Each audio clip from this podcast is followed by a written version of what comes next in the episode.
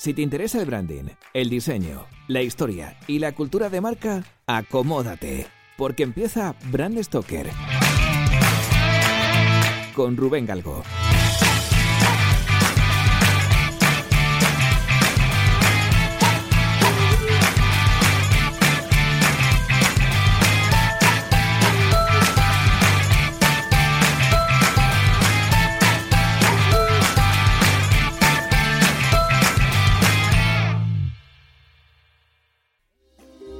Esta compañía es el fruto de una semilla sembrada a mediados del siglo XIX por un químico suizo-alemán llamado Henri Nestlé, quien inició la rica historia de esta multinacional gracias a su preocupación por la tremenda lacra que sufría la población suiza de su época, que veía cómo la quinta parte de los niños morían desnutridos sin llegar a cumplir un año.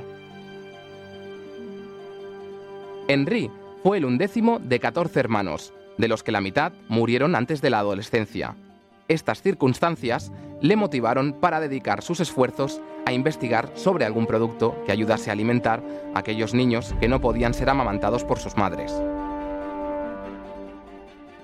Tras intentos fallidos buscando la composición deseada, en 1866 pudo presentar al mercado una combinación definitiva de leche, azúcar y harina de trigo que denominó harina lacteada y que fulgurantemente se convirtió en un éxito mundial gracias al volumen de ventas alcanzado, con cerca de un millón de envases anuales vendidos fuera de Europa.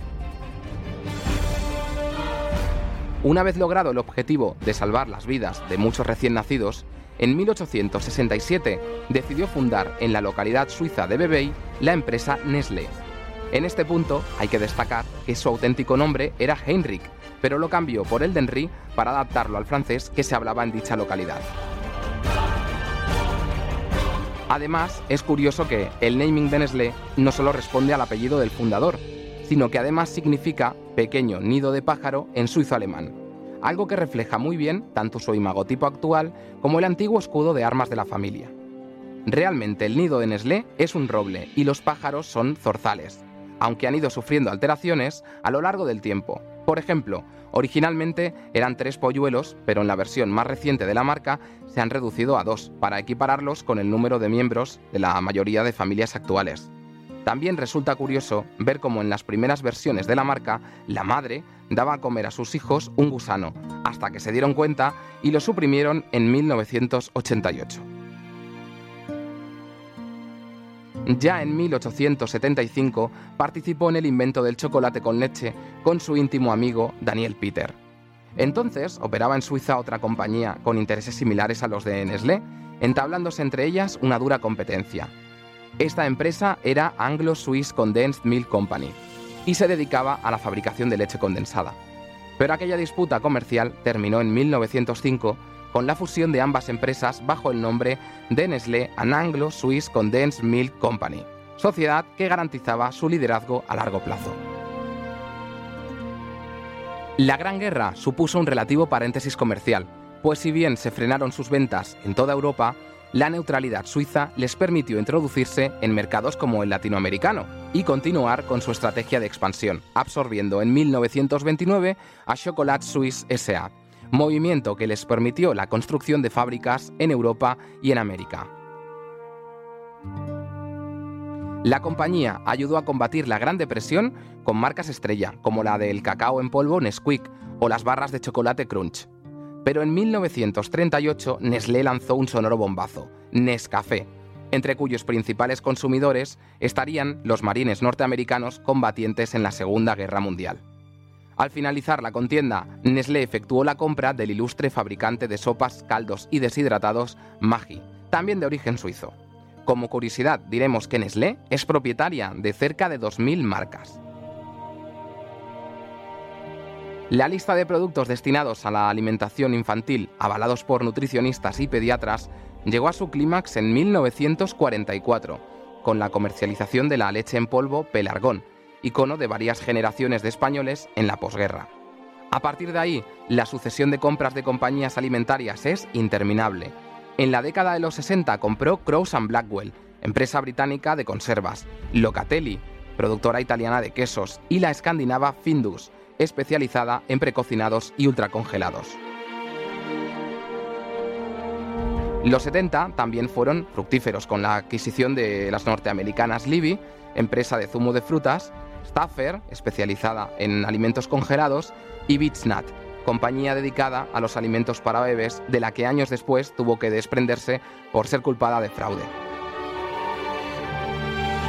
La última etapa del siglo XX destacó por la alianza con una marca de la que ya hablaremos, Coca-Cola, y se llevó a cabo para comercializar té y café embotellados, que ayudaron a dinamizar más aún el negocio junto a la obtención de Perrier, un icono del agua mineral envasada.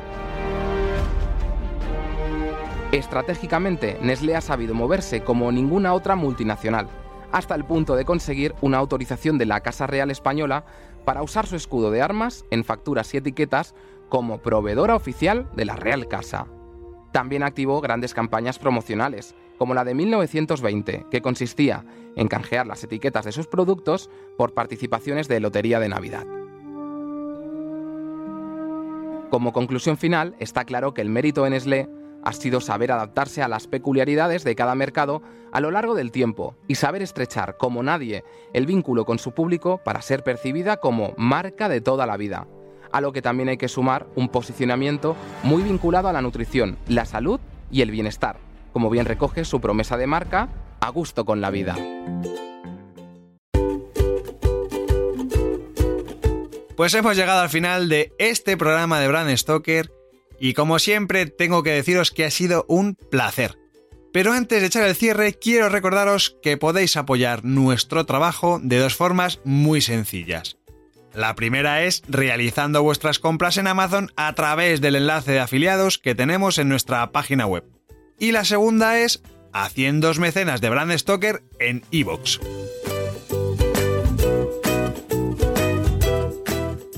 Brand Stoker es una iniciativa de Gallicus Gallicus es el estudio especializado en creación y gestión de marcas que dirige Rubén Galgo. Si lideras una empresa o eres la persona responsable de crear o actualizar la marca de tu compañía, no dudes en ponerte en contacto con nosotros. Búscanos en nuestra web gallicus.com.